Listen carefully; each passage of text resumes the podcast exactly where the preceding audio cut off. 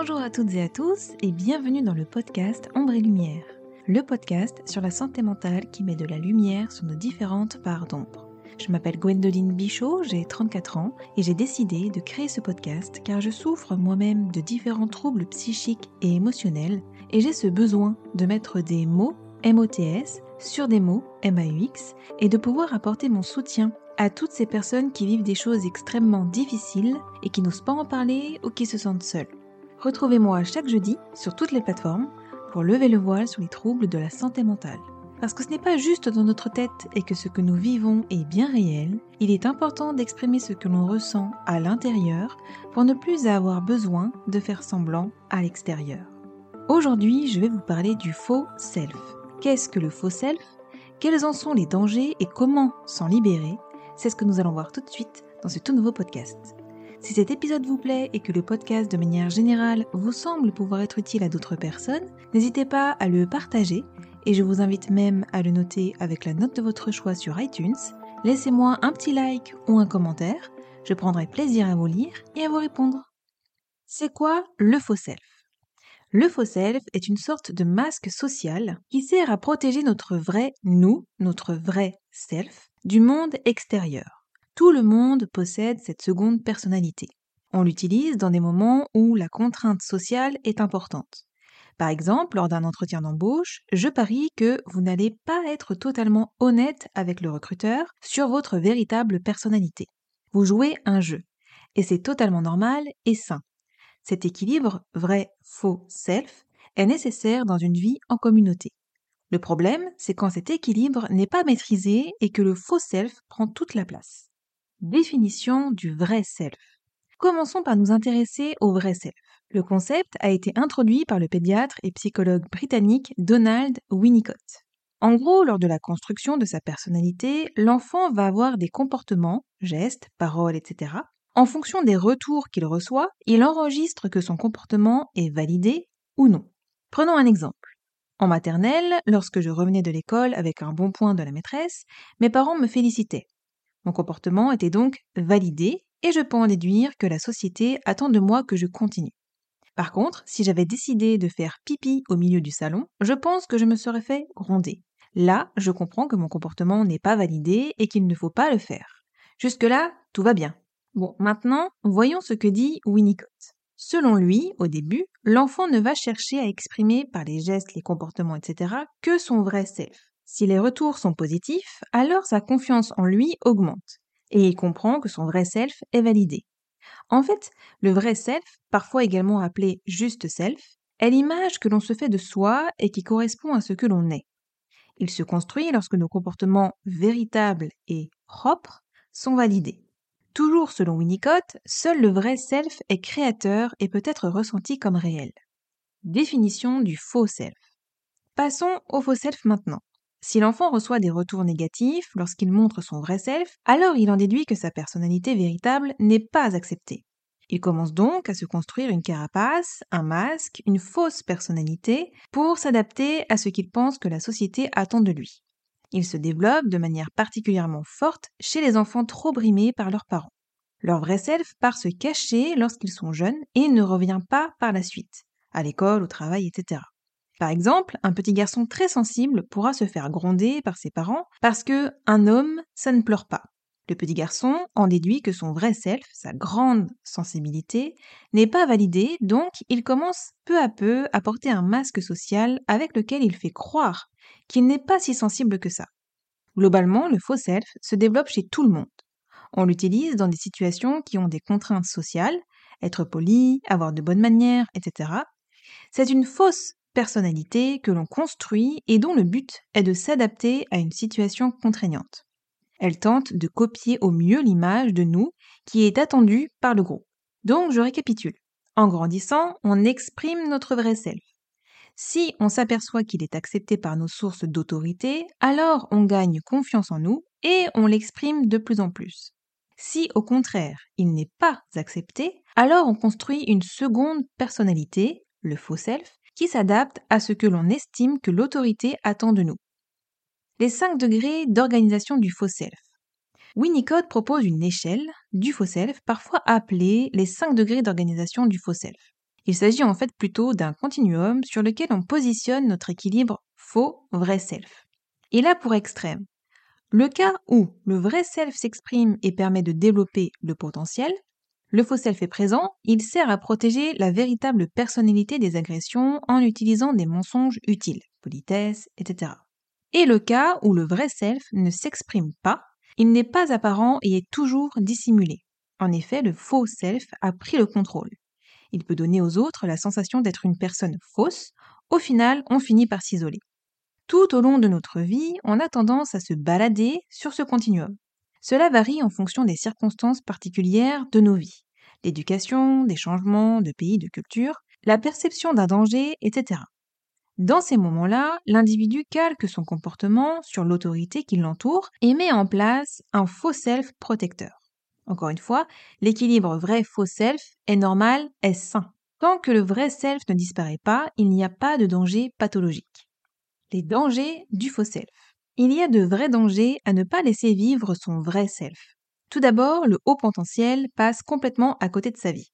Au mieux, il survit, mais n'en retire aucune satisfaction. Alors d'accord, on évite les agressions, mais au fond, on y gagne quoi par la suite? Où est l'épanouissement personnel? La vie, ce n'est pas juste une succession de journées, c'est bien plus que ça.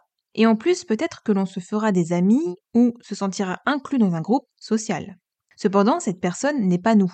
Le faux self ne donne pas de réel sentiment d'appartenance. Mais tenez-vous bien, trop de faux self met aussi en péril notre santé.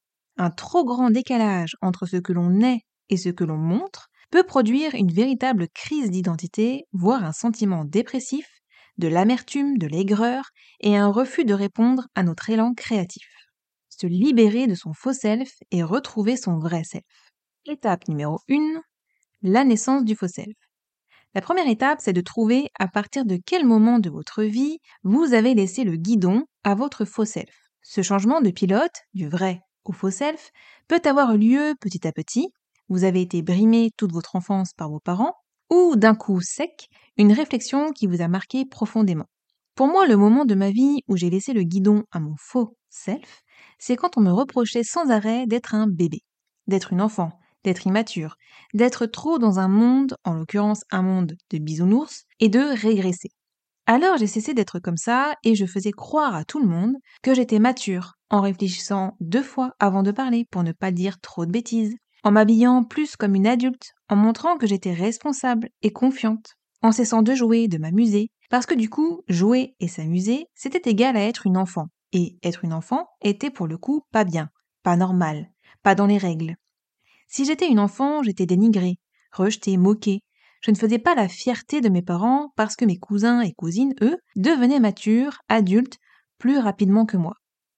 Dans la mesure où j'ai un petit frère qui a 7 ans de moins que moi, il fallait que je sois responsable et que je m'occupe bien de lui comme une maman s'occuperait de ses enfants, au lieu de me mettre à son niveau et de m'amuser comme j'aimais le faire. Sauf que je n'aimais pas être grande, être une adulte, avoir des responsabilités, etc. Cela me rendait triste et anxieuse. Je ressentais encore le besoin d'être une enfant, d'être insouciante, et que l'on s'occupe de moi, qu'on me rassure et me protège. Étape numéro 2, reconnaître un faux self. La seconde étape consiste à faire connaissance avec votre faux self. L'idée, c'est d'observer vos comportements, vos réactions, votre vie, depuis le, les moments identifiés précédemment. Demandez-vous comment vous en êtes arrivé là. Ces actes sont-ils les vôtres? C'est une période propice à un retour sur votre passé. Il s'agit de comparer ce que vous savez de vous et ce que les autres pensent savoir de vous. Observez également vos mécanismes de défense. Avez-vous choisi de vous fondre dans le décor? Avez-vous pris la voie de la violence, de la révolte, de l'ignorance? Là encore, être adulte équivaut à avoir un bon travail, se marier, acheter un bien immobilier, avoir des enfants, etc. Et au début, c'est ce que j'ai fait. J'ai tout fait pour avoir mon diplôme, bien qu'au fond de moi-même, je m'en fichais d'avoir un diplôme ou non, parce que pour moi, avoir un diplôme ne signifiait rien, ne prouvait rien. Ce n'est pas parce qu'on a un diplôme qu'on aura du travail derrière, et surtout la plupart des gens qui ont un diplôme dans un domaine font un tout autre travail qui n'a rien à voir avec le domaine qu'ils avaient choisi au départ. Moi, je suis allée dans le domaine de la vente et j'ai obtenu mon BEP vente action marchande, mais je ne me plaisais pas du tout dans ce domaine et je voulais soit être comédienne, soit être astrophysicienne. Donc rien à voir avec la vente. J'ai pris la vente pour faire plaisir à mes parents et tenter d'avoir un bagage et surtout qu'ils soient fiers de moi. Ensuite, j'ai travaillé dans ce milieu, mais j'étais constamment mal, angoissée, stressée, déprimée. Puis, je me suis mariée, j'ai acheté un bien immobilier, etc. Mais c'est quand est venu le moment de se poser la question est-ce que je veux être maman que j'ai compris que non et qu'il était hors de question que cette fois-ci, je fasse croire à tout le monde que je rêve de devenir maman et que j'aurai des enfants. J'ai cette fois-ci écouté mon vrai self et dit à tout le monde que je ne voulais pas et que je n'aurais pas d'enfants, que j'avais mes raisons et que ce choix m'appartenait. Je vous invite à écouter mon podcast Vouloir des enfants ou pas pour en savoir plus. Étape numéro 3, exprimer son vrai self. La troisième et dernière étape est, vous vous en doutez certainement, l'expression de son vrai self. Il faut bien comprendre que la mise en place d'un faux self est le fruit du déni de son identité profonde. Au fur et à mesure des années, j'ai vite compris pourquoi je me sentais si souvent perdue, pourquoi je me posais si souvent la question mais qui suis-je Et qu'est-ce que je veux vraiment? J'ai depuis mon plus jeune âge eu l'impression d'avoir deux personnalités. Une qui était comme les autres voulaient que je sois, et une autre à l'intérieur, enfouie quelque part, qui n'arrivait pas à sortir et à s'exprimer, à être elle-même librement, totalement. Cela m'a créé une immense souffrance et à force, je ne savais plus du tout qui j'étais. J'ai toujours pris des décisions ou fait des choix en fonction des autres. Souvent, je me demande, est-ce que c'est vraiment moi qui veux ci ou ça, ou qui veut faire ci ou ça, ou est-ce que je le fais parce que ce sont les autres qui le veulent, et pour me faire aimer, et pour que je sois validée Bien souvent, c'était pour les autres et rarement pour moi. Par exemple, là, je suis propriétaire, mais en soi, ça ne m'aurait absolument pas dérangé d'être locataire toute ma vie. Je pense que plus on est dans son vrai self, plus on est heureux et en paix. Je crois que si j'ai autant d'angoisse, autant d'anxiété aujourd'hui, c'est en partie parce que je n'écoute pas assez mon vrai self. C'est lourd, pesant de laisser le faux self guider chacun de mes pas, chacun de mes faits et gestes. C'est très dur de reprendre les commandes quand on les a laissées depuis des années entre les mains de son faux self. Il faut toujours s'introspecter, se poser, se regarder pour voir si ce que l'on fait, on le fait vraiment pour nous-mêmes ou pas. Je finirai par y arriver et je suis convaincue que le jeu en vaut vraiment la chandelle et que c'est la clé qui ouvrira la porte du bonheur, la porte qui me conduira vers plus de paix intérieure, celle que je cherche tant depuis si longtemps. Oui, je suis une grande enfant et je vais essayer de plus l'exprimer, de plus l'extérioriser, parce qu'il n'y a rien de mal là-dedans. Peut-être comme mon fort intérieur, j'ai le syndrome de Peter Pan. Si vous ne savez pas ce que c'est, le syndrome de Peter Pan est un terme qui désigne le refus de devenir adulte et de quitter l'enfance. Il est inspiré du personnage de fiction créé par J.M. Barrie, le garçon qui ne voulait pas grandir. Il se caractérise par une immaturité émotionnelle, une angoisse face aux responsabilités et une préférence pour un monde imaginaire. Imitant leur entourage, ils peuvent évoluer dans un cadre de vie familial traditionnel, avoir un emploi, des enfants, être en couple, marié, etc., simplement par mimétisme et non par volonté. Menant en quelque sorte une double vie, ils n'apprécient que peu le monde des adultes et l'environnement dans lequel ils évoluent, ne le comprenant pas. N'étant pas en phase avec leur quotidien, ils ne se sentent réellement à l'aise que dans leur bulle et lorsqu'ils s'isolent. Le décalage se creuse entre la réalité et leur imagination. À un degré plus avancé, ils fuiront tout engagement et n'accepteront aucune responsabilité, ne pouvant supporter la réalité, allant jusqu'à s'enfermer dans leur monde d'abstraction. Michael Jackson, dont j'étais fan depuis l'âge de 4 ans, était lui-même atteint de ce syndrome. Il a même dit un jour Je ne veux jamais devenir un homme, je veux rester un petit garçon pour toujours et m'amuser. Mais à mes yeux, cela était une grande qualité.